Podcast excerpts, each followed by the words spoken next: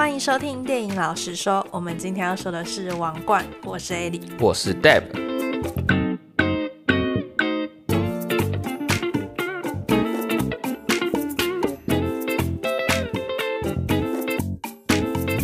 好，终于来到我们的《王冠》了。没错，我从节目开始到现在念了一整年，终于一直没有讲《王冠》的其中一个原因，就是因为我都没去追它。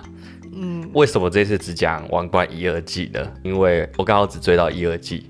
对，因为它其实蛮多集的，它一季就有十集，然后总共有四季。没错。然后下礼拜的时候，十一月九号星期三，它准备要上第五季了。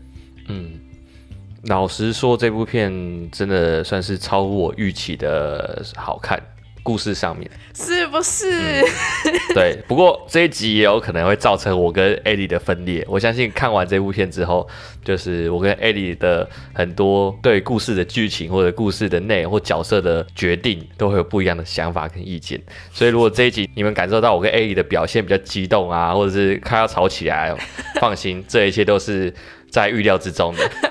哪有？我觉得你看完《王冠》之后，你就有开始喜欢这一部啊。嗯、因为我跟大家讲，就是 Deb 他已经被我念了一年多了，然后他就是死不看，他完全不看。我还就是坐在他旁边，然后直接把电视打开，然后他就开始跟我说：“啊，烦呀，不想看这个。”然后就开始跟我批评说：“为什么要这样子？他们怎么那么传统什么的？”对。结果这次终于要讲 Podcast，然后他终于看完之后，然后看了第一季之后，他就说。其实蛮好看的啦，我也没有说它还蛮好看，就是不错看。但我必须承认说，这个不是我的 type。嗯，这种影集的历史剧的类型不是我喜欢的类型，所以像以前什么《明月传》啊，或这种宫廷剧的东西，就是不是我会喜欢的东西。嗯，对，除非啊，我有一部宫廷剧喜欢的，什么？师战朝鲜。OK，, okay. 事实上是对那些僵尸有兴趣。我知道，因为你就是僵尸迷。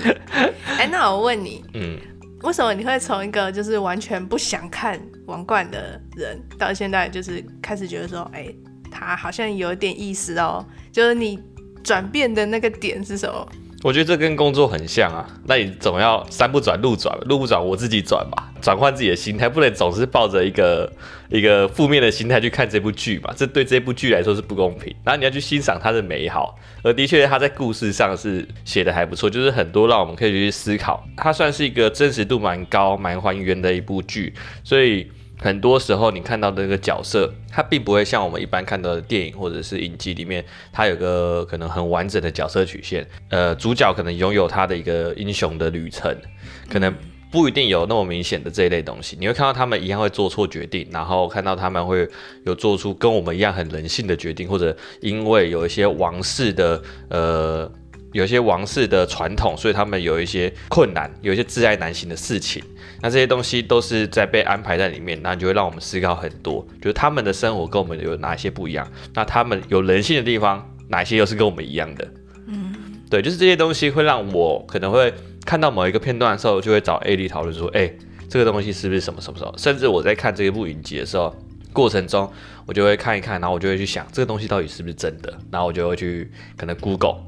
Google 它的历史，当时发生了什么事情，然后可能也会不小心就被爆雷了。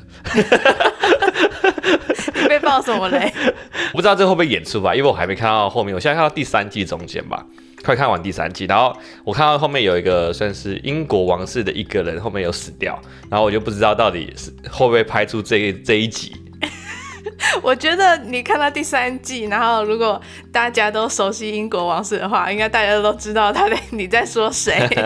但是刚好不小心看到了历史的故事，所以爆了我的雷。对，嗯、大概是这样。然后好，那我觉得，因为我们今天准备的内容蛮多的，很多都是我跟艾莉可能会讨论到有关于这次的王冠英国历史的一些东西，然后去跟大家一起复习一下，到底英国历史有哪些重要的事件。嗯，那我们就废话不多说，直接开始吧。好，那《王冠》这个影集呢，它是 Netflix 上面的历史剧，它是描述伊丽莎白二世统治时期的这个英国。嗯，那它的主创是彼得·摩根，他也是戴妃和女王的编剧。那他之前也有做过蛮多，就是英国王室相关的一些呃戏剧啊、舞台剧，所以其实他对于英国王室是蛮熟悉的。嗯。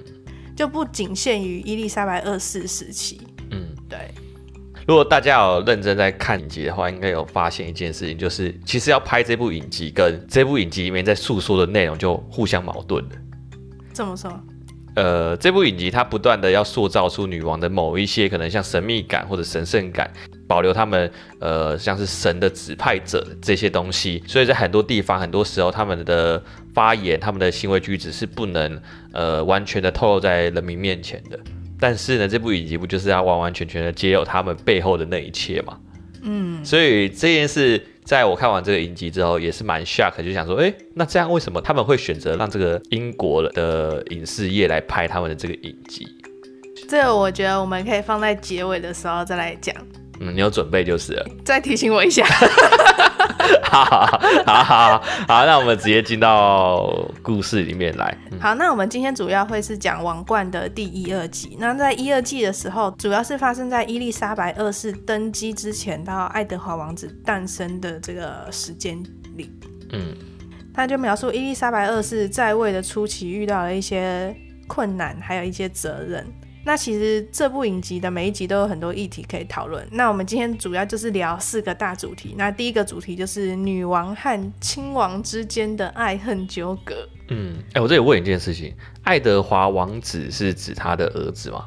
是他的儿子。因为我记得伊丽莎白她的伯父也是叫爱德华嘛，嗯，是爱德华八世，嗯，所以他的儿子就是爱德华九世。不是，我跟你讲这怎么分啊？怎么分？一 像是那个伊丽莎白，她的那叫阿贝，嗯，她阿贝其实本名叫大卫，但是他国王的封号叫做爱德华八世，嗯，那你可以自己选的，对对对。但伊丽莎白她就没有选别的，她就选伊丽莎白，对，伊丽莎白。他们分法并不是按照顺序这样排下来，就可能我爸叫。爱德华一世，我就叫爱德华二世，不是这样，嗯、是你可以自己挑。假设前面是七世，嗯，那你就是八世。所以爱德华王子他是自己挑爱德华这个名字吗？没有，他本名就叫爱德华。啊，他本名叫爱德华，并不是他的封号叫爱德华。对对对对对。哦，了解。所以他跟爱德华八世是没有什么关系的，只是他名字叫爱德华，Edward。对，没有关系啊。Oh, OK，对啊，那我们这一次主要讨论到一、二季的内容，主要就是跟可能就是女王还有女王之间那些亲戚之间的关系，我觉得算是他一、二季的主轴吧。嗯，因为我现在看到第三季，感觉比较多的是在政治上面，比较少在讨论到亲情之间，也是有，但是没有像一、二季那么着重。嗯，我觉得这部分在第四季的时候会更多，因为他就把主线从。伊丽莎白二世转到了查尔斯王子这一代。嗯，在第三季的时候，后半段已经慢慢有这种感觉，就是他慢慢的，呃，伊丽莎白二世他的故事没有那么重了。嗯，对，然后这个我们后面再聊。那我们先来聊聊刚刚艾莉所说的女王跟亲王之间的爱恨情仇。好，那自从伊丽莎白登基之后呢，她和菲利普就从蜜月期进入了真正的婚姻。他们就开始常常吵架了。嗯嗯，那从小至家人要住哪呢？大至国家大事，他们都可以吵。那在这两人争执的过程中呢，他们就常常讲到菲利普的一些家庭背景，还有他的身世，但都是断断续续的片段。嗯，所以这边我们就想要有请这个菲利普亲王的宣传大使 Deb。来和我们聊聊。那为什么说戴伯是菲利普亲王的宣传大使呢？因为在看影集的过程中，戴伯一直会以菲利普亲王的角度来跟我辩论。这就是我跟艾莉最常吵的一件事情之一。原因是因为我自己是觉得菲利普这个角色，呃，算是我在一、二季里面吧最喜欢的一个角色。嗯，对。其实，在一开始我在看这部影集的时候，艾莉就跟我讲，你看到后面就会很讨厌菲利普这个人的。但是我越看到后面 越喜欢这个人。我不知道是反骨的心态，还是 还还是我真的就喜欢这个。不过，呃，我觉得我先来讲讲菲利普这个人他的过去，然后讲完，搞不好你也会有所改变。我知道他的过去啊，我大概知道。对，详细的我可以说一下。好，其实菲利普他最一开始，他其实也是呃一国的王子，他是希腊国王乔治一世的第四个儿子。嗯，对。然后他妈妈呢，则是丹麦的公主，所以其实菲利普他拥有非常非常贵族的血统，嗯、一方面拥有希腊，一方面拥有丹麦。他的小时候其实是过得非常好的，但是在第一次世界大战的期间呢、啊，那时候有分两个阵营，一边是同盟国，一边是协约国，对，然后。当时希腊一开始是站在非常中立的位置，后面呢就分成两派，一派是想要投靠协约国，一派是想要投靠同盟国。那在这种情况下呢，两边就分开了。当时就有分成北希腊跟南希腊。结果呢，简单来说呢，后续在菲利普他的爸爸他们那一派那一派呢不被人民给喜欢，然后后面被革命掉，导致他们就变成叛国贼。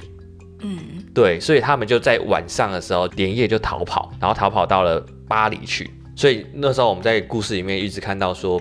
呃，很多人提到菲利普，他小时候是不是有逃亡史啊什么的？就是因为一战时期那时候他们被判定为叛国贼的时候发生的事情。你说他被装在柳橙的纸箱里面？对对对对对，就是那一段时间发生的事情。然后到了巴黎，这我记得是他们的亲戚家。然后在一九三一年的一个早上啊，菲利普他跟他几个姐姐出去。到处走走的时候，他妈妈呢，因为被精神病院判定有精神病，主要可能是因为之前他们叛国贼的这个事情，然后再逃亡，然后累积下来的这些压力，导致他妈妈生病，所以就是被抓到精神病院去。那菲利普他们一回到家的时候，就发现妈妈不见了，这一分别就已经是好几年。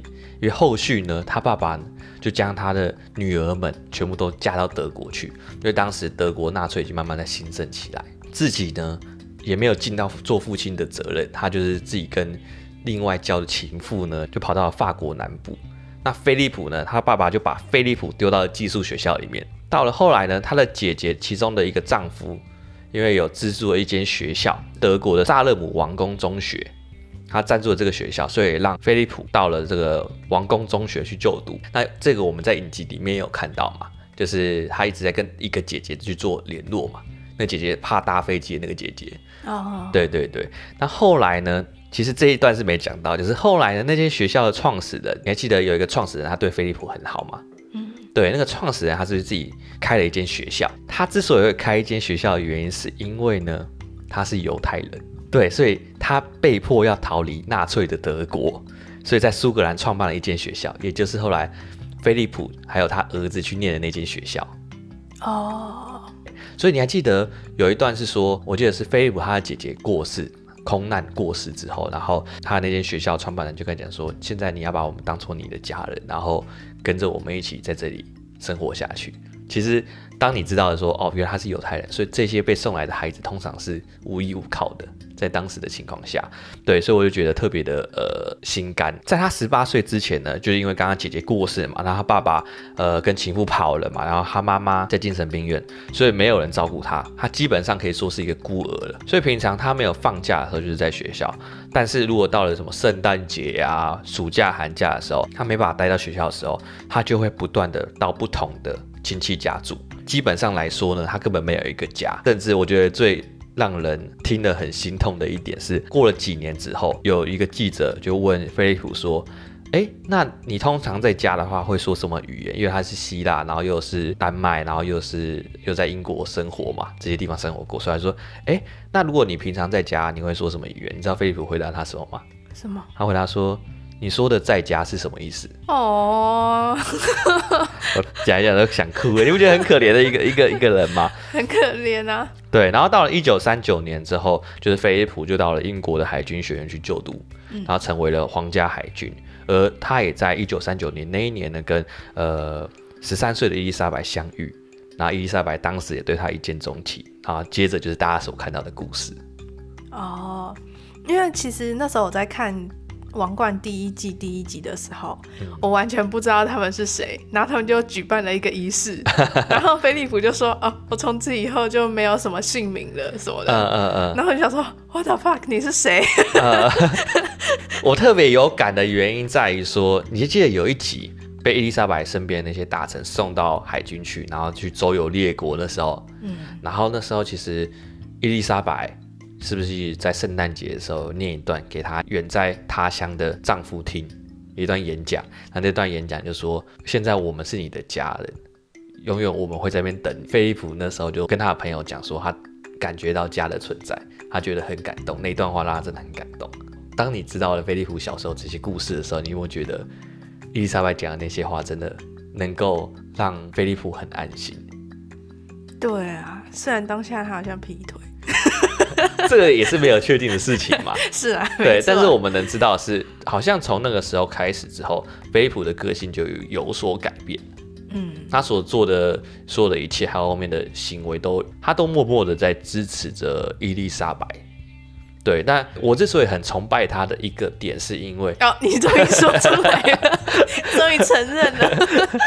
我我之所以很崇拜他的一个点，在于他是一个贵族出身，但是他在贵族成长的一个过程是非常的辛苦，而且非常的困难，甚至比一般人过的生活更加困难。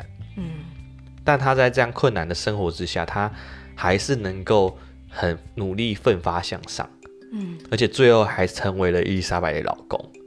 嗯，好。哎、欸，你要想的是，他要能够度过他无依无靠的那一阵子，然后到十八岁，然后加入了海军，然后成为皇家海军，甚至后面被伊丽莎白看到。伊丽莎白看到他，绝对不会只是因为他的外表吧？嗯，对，一定是他可能在海军里面有什么出众的表现，或者是他是怎么鹤立鸡群的。我觉得他能够到今天变成伊丽莎白女王的老公，那一切都是他。应该得到的，应该说他值得的，嗯，是他努力来的，不不是像大家所说的那种小白脸，说哦，因为刚好老婆是伊丽莎白，所以你才有这个王位，才有这个位置可以让你坐，你才可以呃享受这一切，你都不用努力这样子。我所以我觉得这跟可能一开始我看到菲利普所想的概念是不太一样的。你一开始就是觉得说他是小白脸，我不会觉得他是小白脸，我只是觉得他一直在阻挡伊丽莎白做的决定。嗯，我就会有时候不能理解，在我们不太了解他的背景的情况。但是当我看完他的背景之后，我就觉得他是一个，我必须老实说，我觉得他天生是一个可以成为王的人，你知道吗？嗯，成为一个国王的人，因为他经历了呃常人没办法去经历的事情。你还记得有一集是菲利普他的妈妈？被记者采访，然后被报纸评为是类似圣女的存在吧，因为他妈妈经历着非常痛苦的一个过去，对吧？所以我就说，像是菲利普不也是经历类似的过去吗？嗯，但是他都会引以为耻。哦，对，我觉得那是主要是因为他的创伤。嗯，我觉得对他来说，那是他的一段传说，他不想提起过去，他觉得对王室来讲这是一个不好的回忆，不好的过去，所以他他只想要放在现在。你还记得像那一集我刚刚所提到跟他妈妈那一集，不想要看到他妈妈。对，好像是第三季的时候有一集是他妈妈回到英国，嗯，也不是回到英国，是来到英国。他原本还不想要接他妈妈回来英国，他妈妈在那时候好像在战乱的国家里面，就就是希腊啊，就是希腊。对，然后那个时候伊丽莎白说要把他接回来。但是菲利普说，当时我们正在进行一个拍摄的活动，现场直播的活动，我不能把他给接回来，这会影响到录制的过程。嗯，但其实了解他的过去之后，你就会发现说，他不是不让他接回来，而是他可能没办法去面对这一切。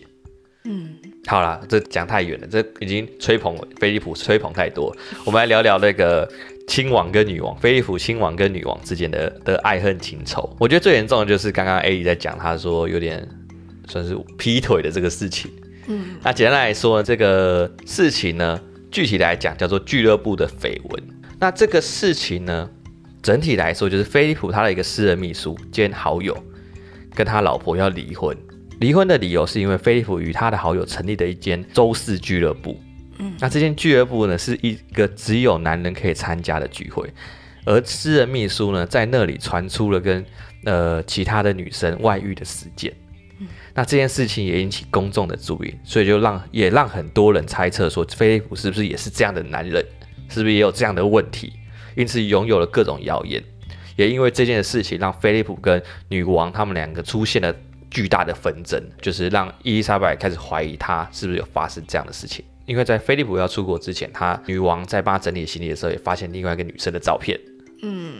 对，所以种种这些让伊丽莎白可能更确定说她有可能在外面也有外遇，但因为他们是王室，所以不能离婚。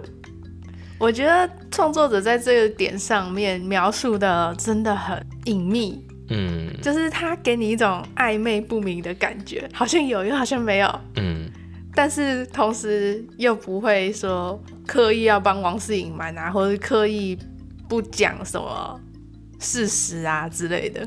我合理怀疑一件事情，就是其实王室是隐瞒这件事情，不是影集去隐瞒这件事情啊。你说创作者本来就只有这些素材。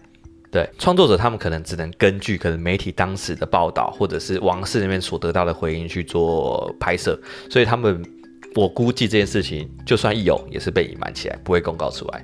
但我觉得创作者的态度应该是说啊，我就给你看这个、这个、这个，而且你们自己去猜，这个故事是什么？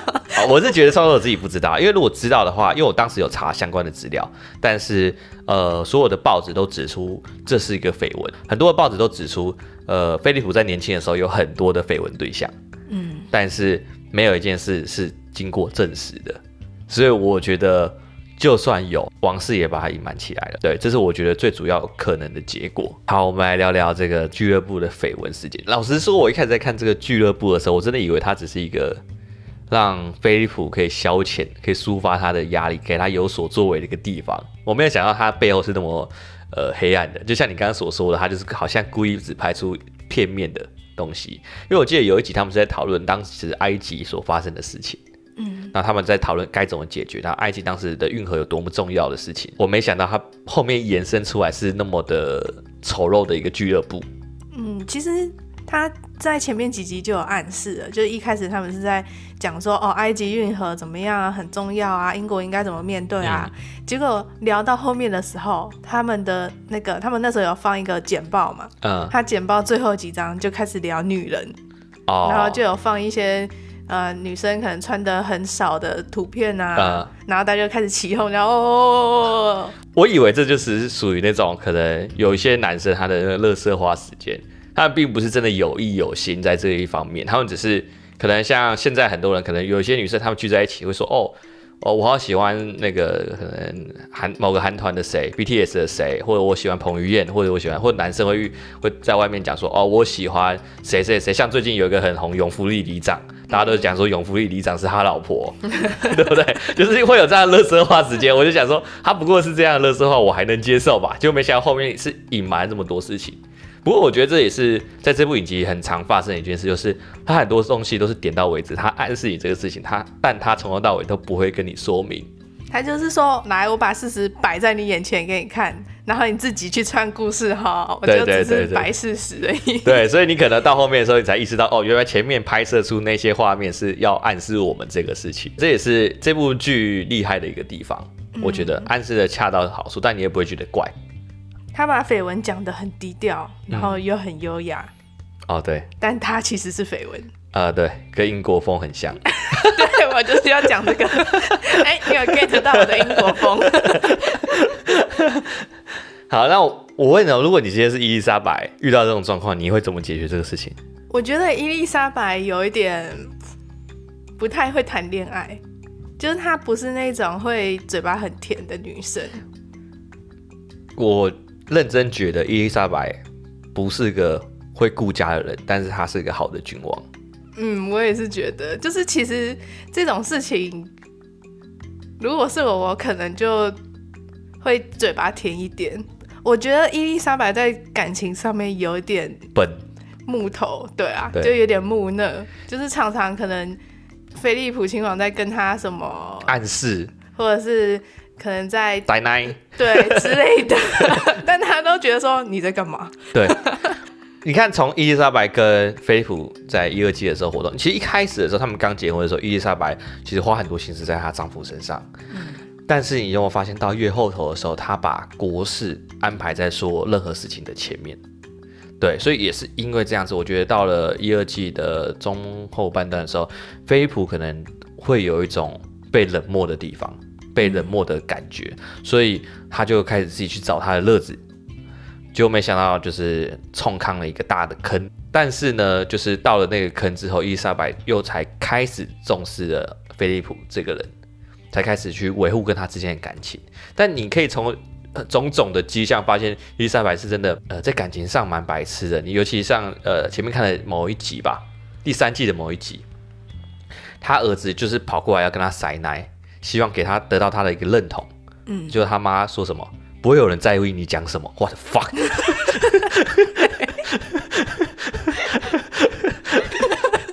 我当时看到我真的是气到中风，你知道吗？你在讲什么？他是你儿子，你记得吗？如果你儿子今天成为血腥杀人魔，我都不会意外，你知道吗？你你有没有想过你们夫妻俩到底对你儿子做了什么？他是要成为君王的人，你们可以给他多一点温暖吧？我是觉得他本身可能就是情绪不太有起伏的人。他可能就是当国君刚当太久了，然后就把那一面放到了自己的家庭里面去。可是我觉得他本身就是这样的人呢、欸，就是他不太有什么情绪。嗯，像是他有一集就是矿坑那一集，嗯，第三季的时候，对，他就呃去了现场，嗯，看到很多人，他对于这件事情没有情绪，就是他自己也讲说，嗯、为什么大家。说看到某某场景的时候，你会想哭，或者你会觉得很难过，但我完全哭不出来。嗯，我记得，就是他面对国事的时候，是一个以一个非常理性的方式去面对，但是他在面对家人的时候也是这样，面对那些灾难的时候也是这样，太过于理性了。这可能是他所认定的国君要有的表现，必须保持中立，必须保持理性，不偏颇任何一方，这是他必须呃负责的部分。但是就是太过于理性，而导致嗯，怎么说有距离感嘛，或者说让大家觉得他好像有些地方就是因为太过于理性而没处理好。对，那像刚刚所说的家人就是一部分。虽然菲利普他有劈腿这件事情，我们先假设啊，假设他有劈腿这件事情，但是我觉得在这个事情上面，就是两方都还是有问题，可能只是一个是大问题，一个是小问题。嗯，对，因为其实我也很能理解菲利普的。想法，你想想看哦，在他们那个年代，我们更别说我们现在这个年代还仍然有一些重男轻女的一些传统的价值观，但是在那个年代一定又更重啊。然后在更重的那种情况下，他要去向他的老婆可能下跪，当然这是对女王、对国王的一个下跪的一个过程。但是他身为一个，他以前又是贵族，他以前也是一个贵族，然后。呃，现在既然要要向另外一个向他老婆，然后去下跪，这事情对他来说，对他身为可能男人的尊严来讲，是一个非常呃难以做到的事情。再加上他在整个所有的事情上面，所有不管是家里的事情或者是国家的事情，他没有一点是可以去参与的。所有事情就是伊丽莎白说了算。嗯，他就是第一丈夫嘛。对，英国的第一丈夫。嗯。所以我觉得他背后在承受的那种压力也是很沉重的，他也没办法做任何的决定。其实他是很有为的一个算青年，当时啊，但是他有志难伸，他没有地方去发挥。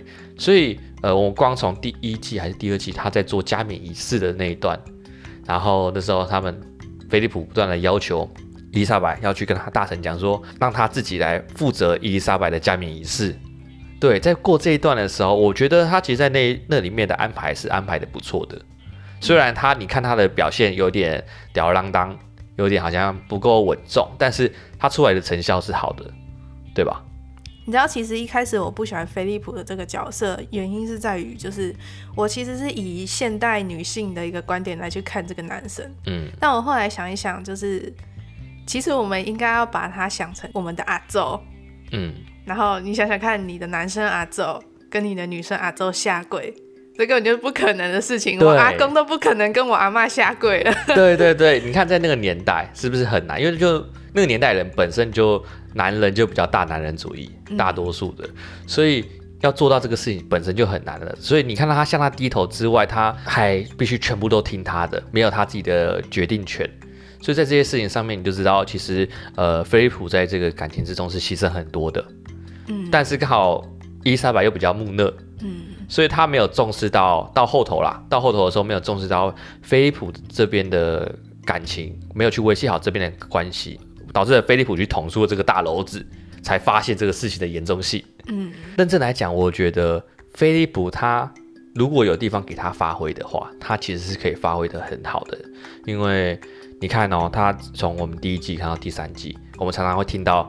伊丽莎白每次在做决定的时候，然后菲利普就在旁边 murmur，不应该送他回来啊，或者是说什么这应该怎么做怎么做的啊，对不对？但是你会发现一件事，就是其实菲利普的想法其实跟我们一般人的想法很像，甚至我们会觉得他做的决定是对的，甚至因为你看哦，菲利普跟伊丽莎白两个人在做决定上面，伊丽莎白通常很犹豫，然后菲利普是当机就可以立断，嗯，他立刻就决定说，哦，我觉得怎么样是好，觉得怎么样是不好。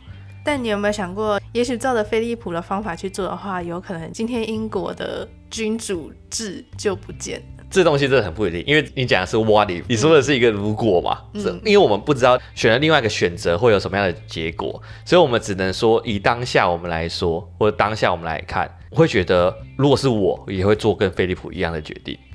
但是在第三季，他们其实也有做一件事情，就是他们拍了一个他们家族的纪录片，嗯，然后事实证明说这个纪录片是一个大失败，对，所以也有可能就是如果真的从一开始的时候。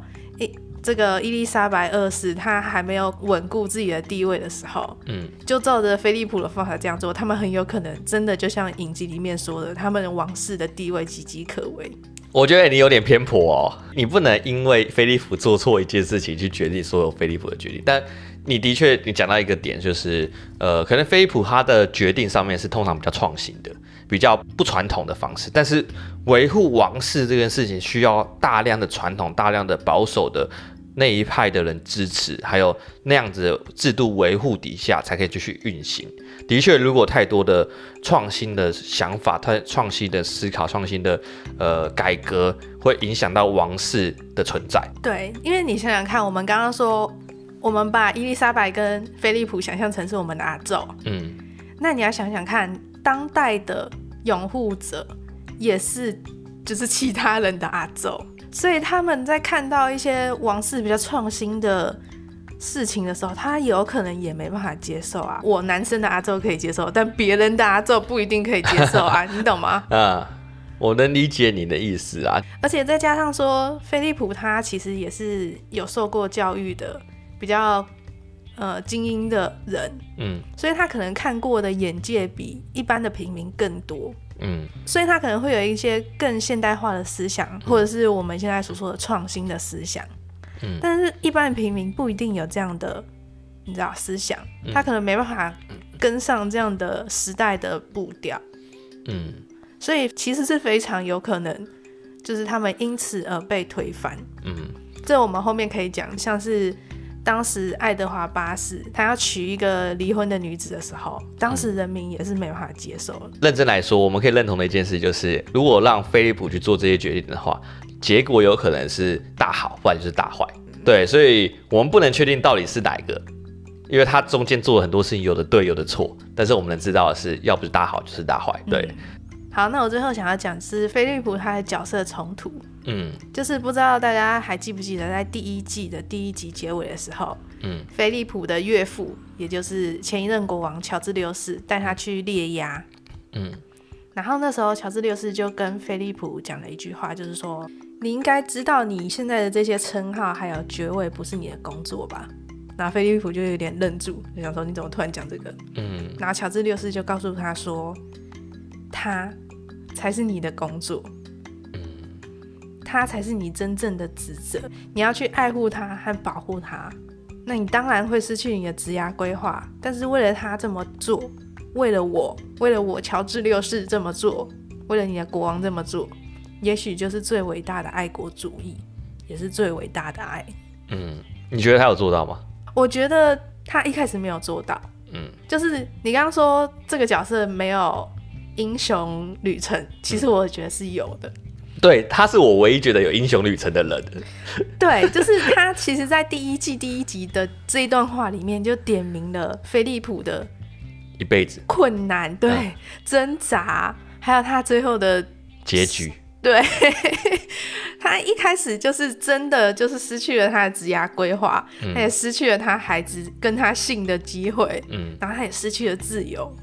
然后在这些失去中，菲利普没有选择低头，他就回答乔治六世说：“我懂。”但是乔治六世就说：“你真的懂吗？嗯、你真的懂吗？” 他就说：“应该吧。”这感觉像是一个岳父对一个。对一个对他女儿的老公的一个算是威胁嘛，死亡性的威胁嘛。我就想说，哇，乔治六是这么会看人吗？对，反正他就是在这些争吵中，他就真的违背了乔治六是讲的这些话。嗯，直到午餐俱乐部之后，他的转变，嗯，他才真的有像乔治六世说的，去把伊丽莎白当成他的职责，当成他的工作，当成他的第一顺位。嗯，对，而且你知道，我很喜欢这段话的原因是在于，在第四季的时候，当戴安娜王妃跟菲利普亲王遇到一样的问题，戴安娜王妃那时候跟他说：“我觉得我在这个王宫里面是……你看他爆我雷是不是？真的没有没有暴雷，反正反正戴安娜王妃就跟他说：我觉得我在这个王宫里面是局外人。嗯，菲利普就跟他说：你看看你的舅公，你说哪一个？好，反正他就是跟戴安娜王妃说了几乎快一模一样的。”回答，嗯，他就跟他说，在这个王室里面，每个人都是局外人，在这个王室里面，唯一重要的就只有他，伊丽莎白。对，嗯，这就代表说，终于过了三四十年之后，飞利浦真的了解了。我觉得应该没有到真的三四十年才了解啊，我觉得到前半段就有了解，对对，戏剧上。不是应该说到三四十年之后，他才有那个资格把这段话传给下一代。总之，我是觉得说，因为戏剧本来就是一个角色一生的精华，嗯，那他可能不是到了现在才误解，就可能是一长时间的了解，但是在戏剧上面，他是在这个时间点才表现出来，所以我是觉得这个对白写的很厉害。他虽然答应了乔治六世，但是常常大家在讲嘛，说的比做的容易嘛。嗯，你可能听到这句话，你知道你有这样的责任，但是真的要你做起来，要你抛弃了你身为男人的尊严，身为贵族的尊严，然后去做这个事情，本身难度就是很高。再加上当时传统的价值观底下，要去做这件事情，要你去做这件事情，要你去完成这件事情，让你去达成这样的成就，对任何人来讲。是更困难的，而且我跟你讲，就算到了现在，依然我相信，还是会有很多英国人会觉得菲利普是一个小白脸。嗯，即使英国人比我们更了解英国人的历史，他们一定还是有很多人会这么觉得，会觉得真的厉害的是伊丽莎白，菲利普没什么，他也可以当飞利浦。但是这就像是总统跟第一夫人啊，嗯，就是大家需要的不是一个有才能的第一夫人吧？对啊，因为毕竟民选是民选出总统，而不是民选出第一夫人。但是如果有个有才能的第一夫人，对总统来说是加分，就像甘乃迪总统。诶，你确定你要讲这个吗？我们没有，不是不了解他的历史。我们不了解他的历史，但以光从影集里面看到的，呃、大家外界对甘乃迪夫人所想象的，嗯、那的确是为甘乃迪总统加了分。我们先不评背后的真相到底是什么。我自己是觉得，如果今天变成甘乃迪先生的话，大家应该还是觉得他是小白脸的，你懂吗？就是如果甘乃迪夫人的做的事情放到了一个男性身上，那个男性就会被当成小白脸啊。你说在那个年代的枷锁之下的话，对，我能理解啊。不是我的意思说，你有才能的话，我觉得在只有总统制上面去讲这个好像不太适合，但在王室上，我觉得比较适合，因为总统通常是民选出来的。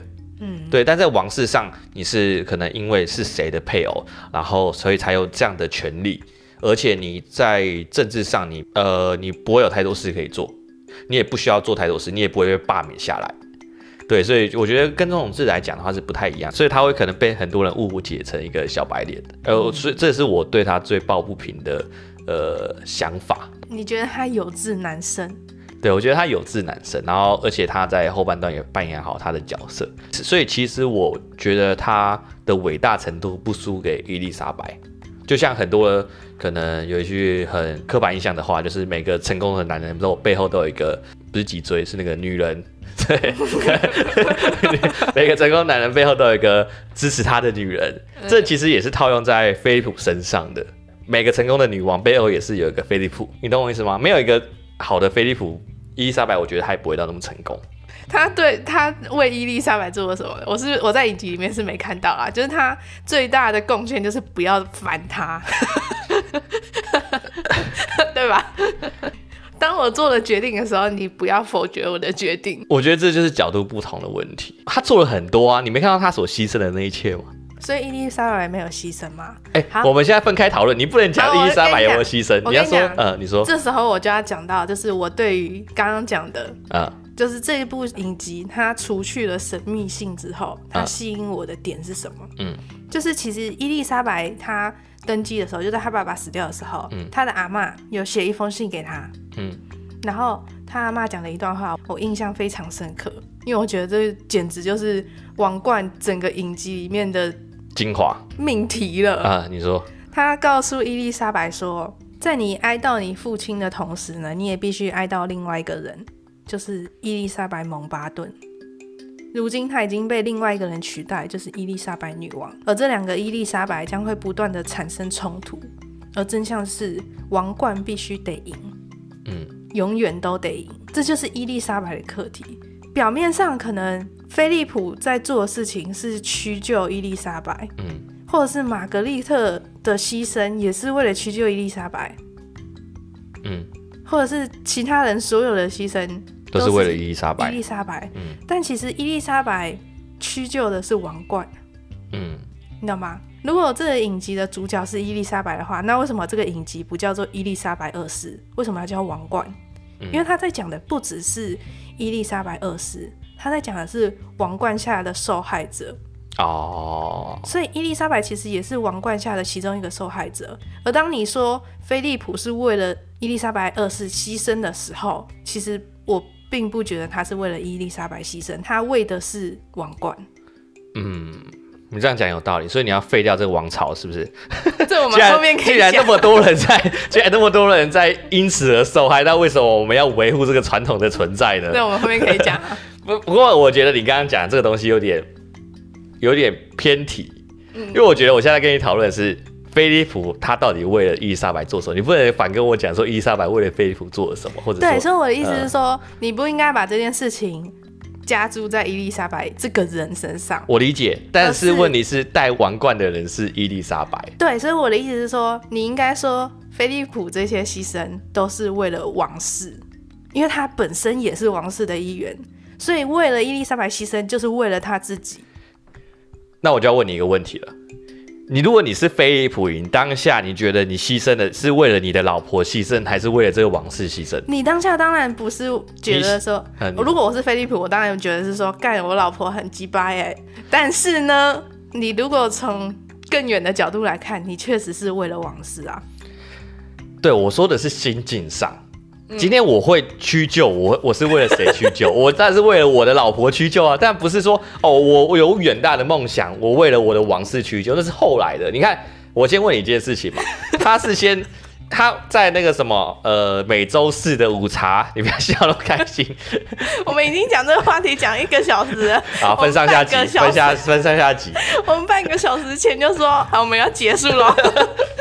我们分上下集，不管了。我我先跟你讲。不是，当菲利普他在做这个决定的时候，你看他在午茶邀约之后，他所认同的事情是什么？是他为了他老婆所做的牺牲，他愿意安分的去做好他身为亲王的存在。但是过了大概到第三季的时候，过了十几二十年之后，他才开始可能筹备了一切，他为了他的王室而活，所以他必须要先认同他自己老婆，他认同自己老婆是一个女王，是一个国王的存在。这时候他才会后续才可以理性的去思考，说我应该是为了王室去贡献出什么。你不要在那边跟我在那边。好了，我们就此打住。我觉得这部戏剧之所以好，是因为呃双方各有他的立场，对，就是各个价值观其实都站得住脚。我自己是觉得，对，只是价值观不同，但没有所谓的真的对或错。对，而真正好看的戏剧就在于说，并没有所谓的绝对的对与错。嗯。对，好，那我们不讲这个了，因为我们还有三个话题要吵。好，那我们到了下一个下一个话题，主要是关于伊丽莎白她爸爸跟伊丽莎白她爸爸的哥哥，也就是她的伯父之间的心结。好，那伊丽莎白除了她老公之间的心结之外呢，她也常常被上一代的纠葛纠缠。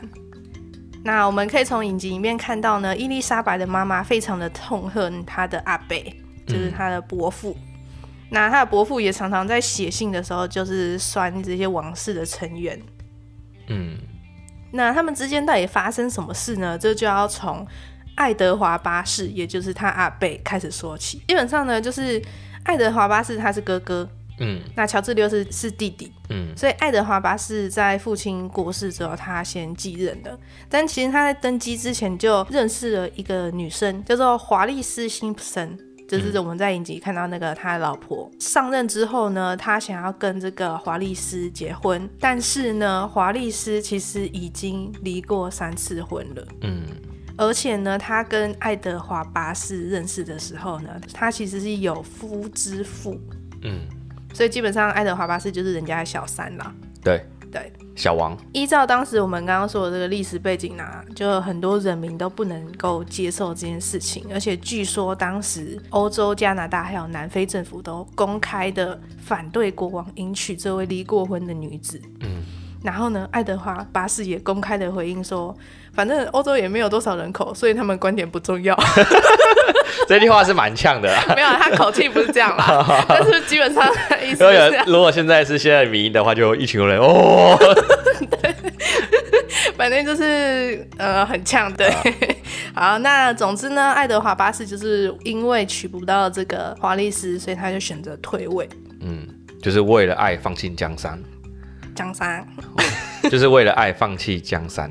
对，那他其实上任不到一年，然后我们也有在影集里面看到他其实没有被加冕过，所以他就是在某一集的时候就哭了嘛，吹着那个口风琴。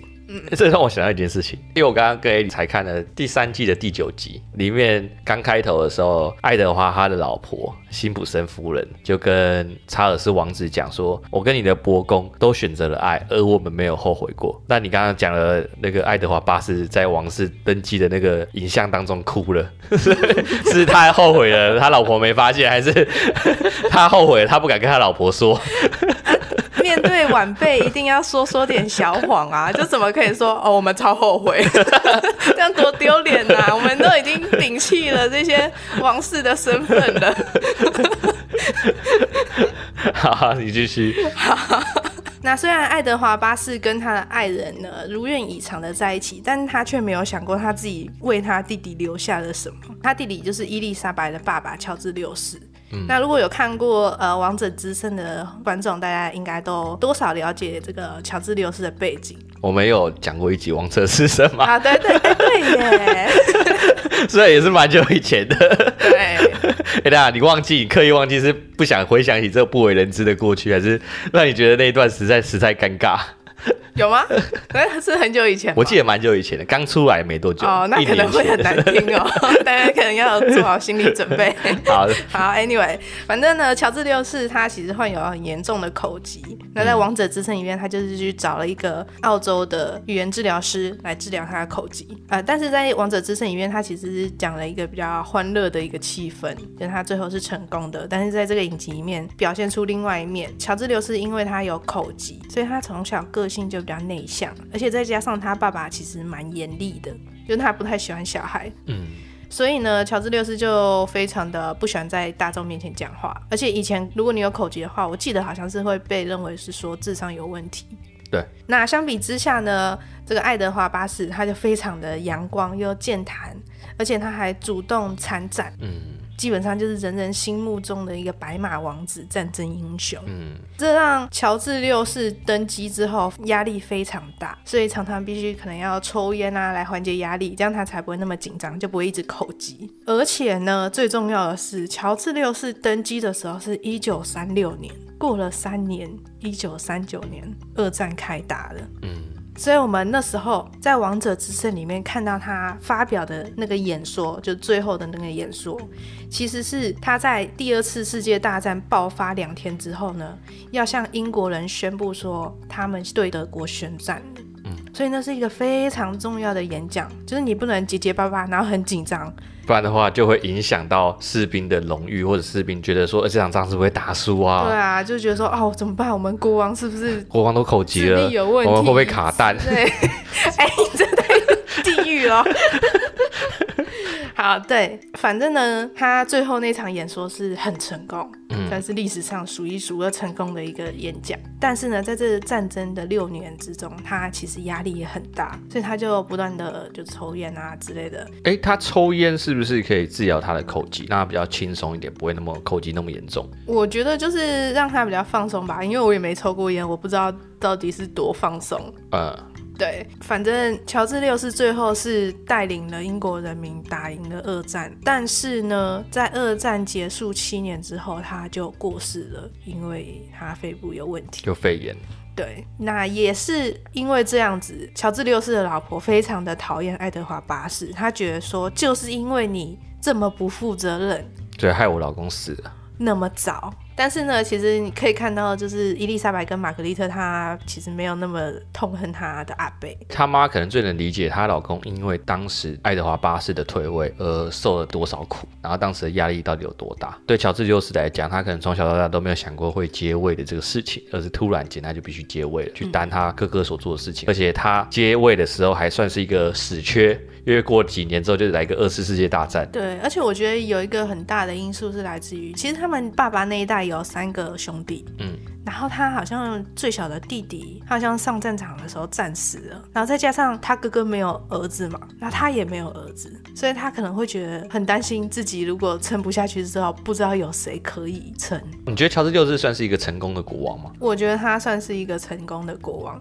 嗯。但据说其实乔治六世他老婆好像也叫伊丽莎白。这个伊丽莎白其实她也是蛮能干的，相对于乔治六世，他比较外向，然后也是受人民爱戴，所以他算是一个称职的第一夫人嘛？他是一个称职的第一夫人，而且甚至有很多时候很多事情都是由伊丽莎白来为他打理的。嗯，因为其实乔治六世他就是也是有点木讷啦，比较老实人的感觉。对，比较老实人的感觉。嗯嗯，我觉得跟伊丽莎白有点像，甚至可能比伊丽莎白更老实一点。就像菲利普所说的嘛，每一代的英国王朝一定有一个比较无聊的人跟一个比较有趣的人嘛。那在爱德华八世跟乔治六世他们两个之间。的乔治六世就是属于无聊的那个人，对，呃，通常也是无聊的那个人去做结尾嘛，因为王冠自己会落在适合的人当中嘛。对，所以我那时候才跟你说，其实我觉得爱德华八世很像玛格丽特，然后伊丽莎白很像他爸爸。嗯，这真的真的有。好，那讨论完了，那我们就来再更深入一点，来聊一下爱德华八世。主要会想聊爱德华八世，出自于一个原因点，就是他跟希特勒之间到底有什么关系？嗯。嗯，我在查资料的过程中呢，又发现很多隐藏的事情，就是影集没讲到的事情。什么事？我举一个例来讲，当时很多人在讲，其实爱德华八世他会被逼着退位，并不是因为他娶了一个一个离婚的老婆，最主要原因是因为他跟希特勒之间的勾结。原因是因为呢，你刚刚是不是有提到爱德华八世他的辛普森夫人？其实我们不应该叫她辛普森夫人，因为辛普森是她前夫的姓氏。没关系，我就是要称辛普森夫人。你你听我讲，为什么我称辛普森夫人？因为辛普森夫人呢，她的前夫就是德国的外交官。你说英国在德国的外交官吗？英国在德国的外交官，就他本身是英国人，但是他在德国当外交官是吗？不是，是德国的外交官。他是德国，他是德国人。哦。好，来了，重点是什么？他的前夫是德国人就算了，后面还发现这个辛普森夫人呢，她其实是德国的双面间谍。What？是真的吗？真的，我跟你讲个最严重，你还记不记得前几天我在跟你在聊，然后我在问你说有关于比利时跟英国二战期间到底发生了什么事情？嗯，因为当时呢是辛普森夫人跟爱德华八世他们已经没有王位了嘛。他们那时候没有王位的情况下，辛普森夫人还借由她老公王室的这个地位，去得到了英国要在比利时跟德国开战的这个战略讯息，然后将这个战略讯息传给德国，导致了英国那场战争的衰败。就是因为这个原因，所以大家才不认同他们两个在一起。这是我觉得比较可能的啦，因为其实我们在看影集的时候，很大的原因是大家觉得她不过就是一个离过婚的女生，在我们现在来看，感觉就是没什么。但如果你今天的换个方式去想，今天扯到的是像德国、英国这样的事情，我举个例子来讲，总统的老婆或老公是一个呃大陆人，那我们跟大陆关系比较紧张嘛，那如果是大陆人的话，这种情况你能够接受吗？更何况如果你还有接到一些小道消息跟你讲说，他的老婆会把一些台湾的资讯传给大陆那边，让他们知道，这的话你还可以接受啊。所以你刚刚在讲到说，有很多欧洲的国家，他们的首领他们都不赞同他们结婚，我觉得最主要的原因是因为这个哦。对，但其实爱德华八世自己本身呢，也不是很单纯啊。其实，在爱德华八世登基之前呢，在历史的一些资料里面，我们就看到了很多爱德华八世其实是更偏向纳粹的德国的。像是在一战之后啊，打败一战的德国，那时候战败国通常是状况是不是很好的？在那种情况下呢，爱德华八世他就不断在公开场合要求英国应该要对当时战败的德国进行援助，不然就是像后来希特勒掌管了德国之后，那爱德华八世他就立刻成为暗中的支持者，因为他相信呢，希特勒是可以击败苏联的一个关键。比较严重的事情呢，就是在发生二战之前的事情，就一九三六年。你刚刚是不是说乔治六世是在一九三六年上位的？但他是在一九三六年的年尾，一九三六年主要这一年来还是爱德华八世在当国王的。那在他当国王的这一年呢，德国违反了凡尔赛合约。凡尔赛合约简单来讲就是一战结束之后，战败国他们要去签订的一个合约。然后主要呢是，其实我觉得这也算是对德国的不公平啊，因为主要就是呃另外一国协约国吧，我记得协约国打赢了。同盟国，但是他们要求德国要负起所有战争中的损失的代价，就是他必须承担这责任。他是战败国里面唯一要去承担所有责任的人，所以这对德国来说是非常不公平的。对，但是我们先撇开这个不谈。那德国呢？他当时希特勒就是借着这凡尔赛合约的不公平对待，所以有了希特勒这号人物。就在一九三六年的时候，派军队进到莱茵河的河岸，那主要是在德国的西岸。那当时凡尔赛的合约是里面有一条规定，是他不能派军队到那边的。嗯，对，那也引起了一些武装的斗争。然后当时我刚刚有说到嘛，国王是爱德华八世，所以当时的爱德华八世就坚决让当时的政府不要出军，不要进行军事行动。所以我觉得这也是后面引发了二次世界大战的一个。原因。不过呢，这其实也不是单方面的，呃，对德国的求好。其实像希特勒，他在呃当时有试图安排一个德国的女子想要跟爱德华结婚。不过呢，因为当时爱德华八世已经爱上了辛普森夫人到无法自拔，所以这个联姻就是宣告失败。后续是不是爱德华八世他退位了？他退位之后，他就立刻跑到葡萄牙去避二战，因为他怕英国也遭受德国的魔手。所以他其实一直都知道什么事了。什么叫一直知道？就是他都有情报啊，但他都没有跟任何人讲，然后就自己跑走。对，他就自己跑走。他当时有很多事情，他自己是亲德国，他亲德国的倾向已经更胜于可能亲自己的英国了。我刚刚是不是说到他跑到葡萄牙去避难？当时英国政府甚至都发起了军事威胁，就说你不回国，我就派军队去抓你。他还是不回来。嗯，当时的严重程度是到这种程度了。而且呢，当时德国甚至还制定了一个秘密计划，叫做“威力行动”。他们打算呢绑架爱德华八世，派军队攻打英国。等到德国入侵英国之后，然后再将爱德华八世扶植为傀儡政府。嗯。所以，我们从以上的资料就可以发现，说原来爱德华八世他跟德国纳粹跟希特勒的关系，比影集里面讲到的更加的深入，并不是简单的那几张纸就可以说明的这一切。那我相信也有在那其中一集的结尾看到爱德华八世在寻集中营的事情。但我必须很老实的告诉你一件事情，当时在英国王室里面。可不只有爱德华八世一个人想要去集中营，里面也有很多不一样的公爵啊、王族想要去集中营，只是这些事情直到最近，好像前几年才被爆出来。我自己是觉得，呃，在那个时代背景下面，我们应该要以那个时代背景下面的人来去看这件事情。嗯，因为呃，君主制，也就是英国王室这件事情，是已经存在好几百年、好几千年。嗯，那。呃，君主制的败坏之处在哪？大家其实都是心里宅宅啦。嗯，对。那这时候出现了希特勒的这个党派，它不同于君主制传统的这些东西。嗯，对他们来说，那是一个新的希望，因为没有人会预料到说最后希特勒会做出什么事情。嗯，所以在一开始，大家都觉得说这是一个。未来可能的趋势，嗯，所以你说他们比较倾向他们是合理的？对，就是他们可能也会知道说，其实君主制这个东西有一天会垮台。嗯，确实来说，就是一战之后，除了英国之外，几乎欧洲几乎欧洲的王室很多王室都垮台了。嗯，而且有一些。君主死的很惨，所以你能够理解他们做的那些行为。对，我觉得爱德华八世他之所以会亲德国，是因为他知道他自己国王的位置有一天也会不保，嗯，所以他想要亲德国，然后至少他在下一个改朝换代的时候，他可以成为下一个领袖。但是我不能理解的是，在他卸任国王之后，他依然亲德国，甚至把英国的情报献给德国，这些行为其实并不是一个。合理的行为，甚至你可以称呼他为叛国贼，这都不是令人意外的。对，就是今天假设是说爱德华八世是一个好人，嗯，他怎么会没意识到这些事情呢？那假设其实爱德华八世本来就是打算这样做，他本来就是打算出卖英国，然后成为下一任君主，就是一个诺亚方舟的概念。但你这样讲就不属于一个。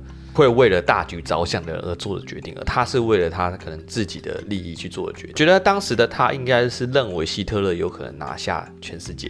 嗯，我是这么觉得。所以他只是选了一边站，只是他选错边了。嗯，对。因为我会这么说的原因在于，其实，在二零一五年的时候，有一有一些当年历史的一些史料，他也有透露出。在伊丽莎白跟玛格丽特小时候呢，他们也有在一段影片当中行了纳粹礼啊，而且是他妈妈开始带头的。所以我就说，我们听到一个人可能行纳粹礼，或者他是纳粹党的时候，我们不应该直接把他等同于哦，你就是恶魔，你是坏人，嗯，因为在当时他只是加入了一个党派。嗯，而没有任何一个党派，他的最终目的是杀掉所有犹太人。对，而是他后来才变成这样。嗯，所以我经过这件事情之后，我认真想想刚刚所说的一件事，就是我认真想想刚刚所说的事，就会认同伊丽莎白她其实要站在一个不能偏颇任何立场的一个角色上面。嗯，光是他们小时候简单的行一个纳粹礼，偏袒了一下德国。不论是不是偏好，因为有人解释是说，当时他们做这个行为是想要讽刺德国。嗯，对，因为当时有这样的流行，无论是哪一个原因，他们都不应该做出那样的手势，他们应该站在公正的角度上面，这样才是身为他们可能王室应该有的准则，才不会造成国家更多的混乱。嗯，对，这我就经过这个事情，我就会比较理解他们为什么要这样子做，不能偏颇。嗯。那以上是有关于爱德华跟希特勒之间的爱。好，好了，那冲动之下所说的话，我们就要实现诺言。既然都已经讲到现在，我们就把这一集分成上半集，好不好？然后接下来后半段的话，我们就会分下半集。不过不用担心，我们都会在同个礼拜上，可能是分两天，可能礼拜一个礼拜天嘛，那另外一个可能礼拜四。左右左右上，上次听礼拜课也是说同一个礼拜会上，就隔了一个礼拜才上。然后当时实在太忙了，你不要现在戳破我的谎言。好了，我们会尽量这礼拜四。不会啊，因为我们还要讲三四五季。啊、嗯，对，然后还有黑豹。对，所以 不能拖，不能拖。好，我们会准时。OK，好，那就先这样，剩下就下期见喽，拜拜，拜拜。